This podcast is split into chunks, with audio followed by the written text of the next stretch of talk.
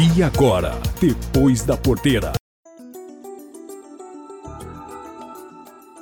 Infelizmente, parece que a massa do sonho vivida entre produtores de trigo e o mercado agrícola chegou ao fim. A commodity de trigo vem somando preços estáveis há mais de quatro semanas.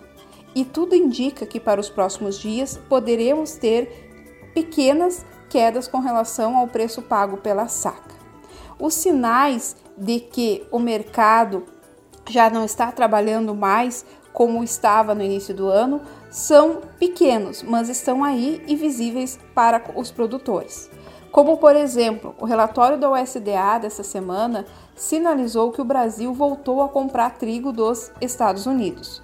O volume não é expressivo, no entanto, representa um aumento comparado com as compras feitas no mesmo período no ano passado. Já a produção de trigo do Paraná também apresentou já uma sinalização de queda com relação à perspectiva da produção desse ano. O Deral né, estimou que a, a, produção do Paraná deve ficar em torno de 3,32 milhões de toneladas, bem diferente da estimativa feita no início do mês de maio, que era de 3,47%. A queda está atrelada aos problemas climáticos né, que foram vividos no mês de agosto junto ao estado. Também podemos evidenciar que o Rio Grande do Sul ainda não liberou o relatório, no entanto, deve fazer este na próxima semana.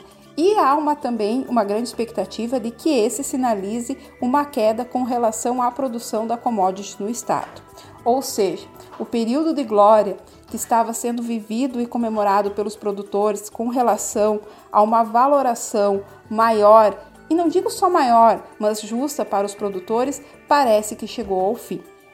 De forma pontual, conforme havia dito anteriormente, outro fato que também soma-se para essa queda e, em alguns casos, manutenção do preço da saca do trigo é o fato também de que o plantio nos Estados Unidos do trigo avançou e isso também acaba pressionando a questão da queda do preço em Chicago. De forma pontual, o que, que nós temos de cotação? Em Pato Branco, no Paraná, manteve-se os R$ 60,75, em Cruz Alta, Rio Grande do Sul, manteve-se os R$ 60. Enfim, já que a massa do sonho entre os produtores e o mercado acabou, vamos lá, não vamos deixar esse mercado desaquecer em termos de demanda? Vamos botar um pãozinho para assar ou um bolo para tentar fazer nossas orações para que esse mercado reaja também.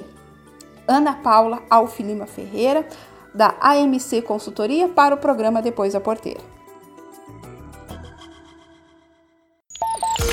Esse foi o Depois da Porteira, o agronegócio em destaque.